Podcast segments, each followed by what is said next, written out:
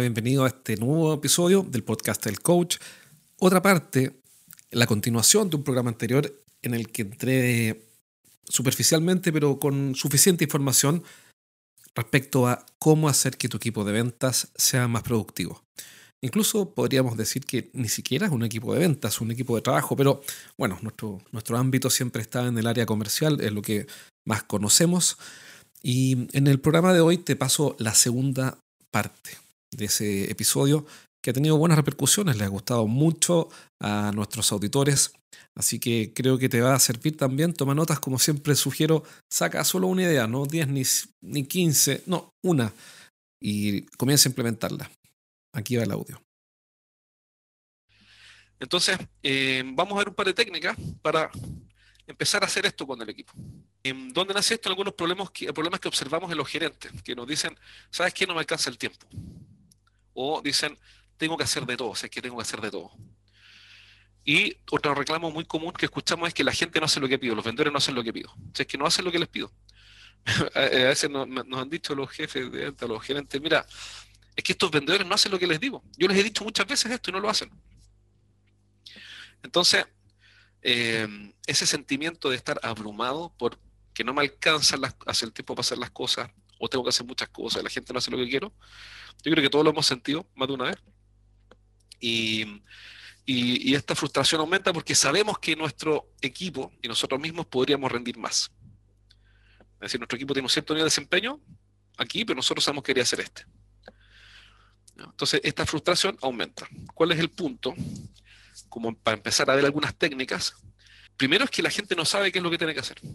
Aquí uno dice, si yo soy gerente de venta o soy líder de un equipo de venta, digo, bueno, pero es que ellos se supone que son, esta frase la escuchamos mucho, se supone que como son vendedores, incluso con experiencia, ellos, bueno, tienen, saben lo que tienen que hacer. Y eso no es así. Aquí hoy, todos sabemos que un vendedor tiene que vender, todos sabemos que un bombero tiene que apagar un incendio, que un policía tiene que detener un ladrón, aunque hoy día el mundo está al revés, los ladrones persiguen a los policías, pero bueno, pero todos sabemos lo que un vendedor tiene que hacer. El punto es que lo que nadie sabe con claridad es qué es lo primero que hay que hacer. Entonces, yo, esto, parece muy obvio, pero, pero es lo que realmente olvidamos, es, es saber cuál es la prioridad, qué es realmente lo primero. O sea, de todas las cosas que tengo que hacer, si, dentro del contexto, que si quiero que mi equipo aprenda y sea más productivo, que es el contexto de hoy, lo primero que tienen que saber es qué es lo primero. ¿Qué es lo primero? ¿El negocio 1, el negocio 2 o el negocio 3? ¿Resolver un problema con un cliente, atender, buscar un cliente nuevo o cerrar un negocio que estoy por cerrar? ¿Qué es lo primero? Aprendo, yo vendedor me refiero, ¿no? aprendo un producto nuevo, trabajo con el área administrativa, me involucro en la postventa o llamo por teléfono a un cliente que me pidió que lo llamara hace unos meses atrás, que lo llamara en este momento, en esta época, ¿Qué es lo primero. Si el negocio 1 es el más grande, ese es el primero. ¿O el negocio 2, que no es el más grande, pero el que está más cerca de cerrar es el primero? ¿O quizás el negocio 3, que es el negocio con más probabilidades de éxito? ¿O el negocio 4, que tiene mayor margen? ¿O el negocio 5, que es el negocio más pequeño, pero que me genera una relación con un gran cliente que nos puede comprar muchísimo? Entonces, para resolver este problema de que estamos sobre, los líderes están de venta, están sobrepasados, se sienten abrumados y los equipos no mejoran, una de las primeras cosas que pueden hacer es solamente ponerse de acuerdo en qué es lo primero. Y eso es todo menos obvio. Es decir, no va a ocurrir y nadie sabe qué es lo mm. primero hasta que tú se los aclares. Hay una frase de Peter Drucker que dice que, casi literalmente, que es eh, lo primero que tiene que hacer un líder es asegurarse de que lo primero siga siendo lo primero. Entonces, es genial porque efectivamente la gente no sabe cuál es la prioridad. ¿Ok? Y tampoco saben qué es lo que queremos de ellos. Ojo con eso. Si eres el gerente de una empresa de ingeniería, consultoría, coaching, tecnología o servicios para empresas, entonces este mensaje es para ti. Cada semana entreno a un grupo de gerentes en vivo. En estas sesiones aprenden las estrategias más efectivas que conozco para hacer crecer sus negocios y siempre terminan la clase con ideas prácticas para implementar rápidamente. Y la buena noticia que tengo es que cada semana voy a sortear un asiento para una de estas clases sin costo. Regístrate ahora en eduventas.com y postula para participar en una sesión. Pide un cupo en eduventas.com. Tengo el caso de un, gerente comercial que tiene un jefe de venta zonal Y uno de los problemas que me decía este gerente era, ¿sabes qué? Este, eh, voy a ponerle Carlito, no, no hace lo que yo quiero que haga. Entonces la pregunta que le hice fue, ¿y Carlito sabe qué es lo que tú quieres que haga? No, mejor dicho, la pregunta fue la siguiente. ¿Carlito sabe qué esperas tú de él? Fíjate la pregunta. ¿Carlito sabe lo que tú esperas de él? Y me dijo, mira, que se supone que él debería saber. Entonces no lo sabe. ¿Qué fue lo que hizo? Hizo un pedido formal. Tuvo una conversación difícil y tuvo que decir, mira, yo no estoy contento con A, que estás haciendo, quiero que hagas B. Lo que yo espero de ti es esto. Yo espero B de ti.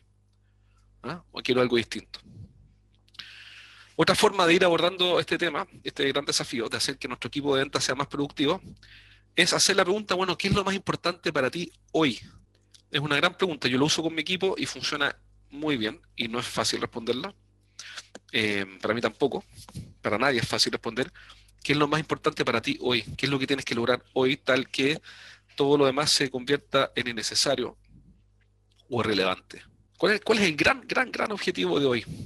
Y eso no es obvio para nadie, ni para mí, ni para ti, ni para, y menos para un ejecutivo que está en el correr del día a día. Esa pregunta tú la puedes hacer al comienzo del día y funciona muy bien. Yo la hago no todos los días, pero por lo menos, por lo menos tres o cuatro veces a la semana lo hago. ¿Por qué? Porque si, si la persona, el individuo, el vendedor y uno mismo, ¿no? no tiene total claridad de cuál es la prioridad hoy, entonces no lo consigue. Ahora fíjate, no estoy hablando de, la lista de tareas, porque todos tenemos lista de tareas, eso es fácil, hacer una lista de tareas muy simple. Tú anotas todo lo que tienes que hacer y está listo. En la pregunta no es cuál es tu lista de tareas, la pregunta es cuál es el gran objetivo que convierte el día de hoy en un gran día o que construye definitivamente tu gran objetivo. ¿Cuál es el logro, el, paso, la tarea, el, más que la tarea, el, logro, el hito que tienes que conseguir hoy tal que hoy día sea un gran día? Y si tú te fijas, lo que estamos haciendo es salir de la conversa de lo urgente y nos estamos trasladando a lo importante. Entonces aquí hay una pregunta que le puedes hacer a tu equipo. Yo, la hago casi siempre y funciona. Y lo que me gusta, además de lo que está ocurriendo, es que al principio, cuando hacía esta pregunta, te, juro que es cierto, me, me, decía, mira, no sé, no sé en realidad, tengo un montón de cosas, pero tengo un montón de cosas que hacer. No me cuentes todo lo que tienes que hacer, porque la verdad es que no me sirve de mucho, no me, la verdad es que no me interesa. Lo que me interesa a mí saber es cuál es tu prioridad hoy, cuál es la gran prioridad, el gran punto, el gran tema que no puedes pasar por alto, lo innegociable, lo que cambia todo. Y la respuesta que me daban era, mira, ¿sabes qué? Eh, déjame pensarlo y te llamo más rato. Hoy día eso ya no ocurre, ya no me llaman más rato. Hoy día me responden así. Y he visto cómo ha ido cambiando la respuesta. Y lo que está pasando es que lo importante está volviendo a aparecer, está empezando a surgir nuevamente lo importante y lo urgente está desapareciendo de nuestras conversaciones. No digo que no las abordamos porque somos seres humanos que vivimos en este mundo y tenemos que resolver cosas urgentes, que duda cabe, y eso es así, nosotros no somos superiores a nadie. Pero lo que sí veo es que lo importante está volviendo a estar en la conversación. En la mesa de conversación está lo importante está lo urgente. Lo importante ya no está debajo de la mesa. Yo le atribuyo ese cambio a repetir esta pregunta. Y a discutirla, a conversar y dar feedback. Entonces, si quiero que mi equipo sea más productivo, para que mejore, como que el contexto de hoy, cómo hago que mi equipo de venta en realidad sea más productivo, entonces le hago estas preguntas, ojalá todos los días, se demoran 30 segundos. Esta conversa dura 30 segundos. Oye, Carlitos, te llamo lo siguiente. Tu gran objetivo de día es, jefe, mi gran objetivo es tal cosa. Check. Y otra forma de hacer que mi equipo sea más productivo, además de lo siguiente, es cuando converso con Carlito, de mi equipo de venta, no le doy la respuesta aun cuando la tenga. Esto es lo que más me cuesta a mí. Pero hoy día el valor está en, la, pregunta, no, en controlarla. Ahora, esto no se trata de control, se trata de mejora, de, aprendizaje.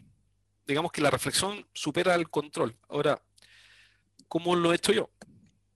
Es decir, por ejemplo, si, si tú trabajas conmigo, por ejemplo, si trabajaras conmigo, tú fueras vendedor, por ejemplo, bueno, o parte del equipo, yo te preguntaría, oye, ¿cómo está? Porque todos los días uno habla con su equipo, normalmente, ¿no? Es como cinco minutos por teléfono. Entonces le digo, oye, antes de partir, ¿cuál es tu gran objetivo de día? Como se empieza a hacer un hábito, cuando tú me llamas o yo te llamo, tú ya sabes que esa pregunta va a aparecer. Pero no es un control lo que busco, lo que busco es generar el, hábito, lo que hemos visto, lo que, lo que vemos toda la semana con los equipos de venta, es que son más productivos quienes se aseguran de tener éxito en lo poco y no intentan hacer todo bien, en lo poco que realmente importa. O sea, es más productivo un vendedor que no cumple, o sea, yo creo que en tu equipo probablemente, no sé si hoy día, pero has visto vendedores que que son desordenados con las notas de venta, no entregan bien los proyectos de operaciones, no responden los llamados de teléfono cuando uno los llama, mandan email con falta de ortografía, nunca siguen la regla de ningún tipo, pero venden muchísimo. He visto ese tipo ese perfil de vendedor que es un desordenado, ese tipo un desordenado, no, no hace lo que le pido, eh, anda al revés siempre, se salta todas las normas, pero el tipo es una bestia vendiendo. El tipo en su cabeza está usando la ley de Pareto. No estoy diciendo que no hay que seguir las normas ni nada por el estilo, pero estoy diciendo que en su cabeza lo que hace es lógico. Está usando la ley de Pareto. La ley de Pareto dice que gran parte del resultado se debe, la mayor parte, a un pequeño set de causas. Entonces el tipo en su cabeza dice, voy a cumplir el 20% más importante y me voy a dedicar a vender. Eso es racional. Digo que es agradable. Digo que tiene lógica. Y, de, las 100 cosas que tengo que hacer, solamente me voy a preocupar de vender y, y adiós con el protocolo, adiós con la norma, adiós con el proceso, adiós con los tengo que asegurarme esta semana de cerrar este negocio. Eh, no sé si han visto esos casos, no digo que haya que replicarlos, pero ¿lo han visto? Y dan ganas de matar al tipo, porque no mandó copia al departamento de operaciones, de ingeniería, de soporte, no sé qué, no siguió el protocolo, pero llegó a la meta, los pasó todos, hizo todos los negocios que necesitaban para que esta cuestión funcione. No estoy haciendo una apología al desorden, lo que estoy diciendo es que la ley de Pareto supone eso, supone algunos sacrificios. Y eso finalmente es más productivo no cumplir en todo, sino que solo cumplir en algunas cosas. Bueno, algunas buenas prácticas que, sirven mucho para generar aprendizaje en los equipos es de ventas es no dar la respuesta. Entonces, en vez de decirle al vendedor, oye, mira, eh, ah, ojo con ese cliente, cuando vayas a ver a, a, don Oscar, preocúpate de preguntarle esto, esto y esto. Yo le pregunto, ¿Cuál es tu objetivo cuando vayas a ver a Oscar? Ahora, ¿cuál es tu objetivo específico? Yo ya sé que es lo que debería ser su objetivo, pero no se lo voy a decir. ¿Y qué pregunta le vas a hacer? ¿Cómo lo vas a influenciar? ¿Cómo vas a ganar ese negocio? ¿Qué tienes pensado hacer? Yo ya sé toda la respuesta. Pero, y es lo que a mí me cuesta, cerrar la boca, quedarse callado y escuchar. Porque si yo le digo al vendedor lo que tiene que hacer cuando vaya a ver a Oscar, no genero aprendizaje. Entonces el tipo no piensa. Y lo estoy acostumbrando a que el que piensa soy yo y no él. Bueno, espero que te haya servido, que haya sido útil y sobre todo que implementes. Implementar, implementar, implementar. No solamente que te quedes con las ideas, con, con la curiosidad, con la entretención intelectual de aprender algo, sino que ponlo a funcionar, ve qué ocurre. Espero que te haya servido y, como siempre, te espero en un próximo programa. Cuídate. Chao, chao.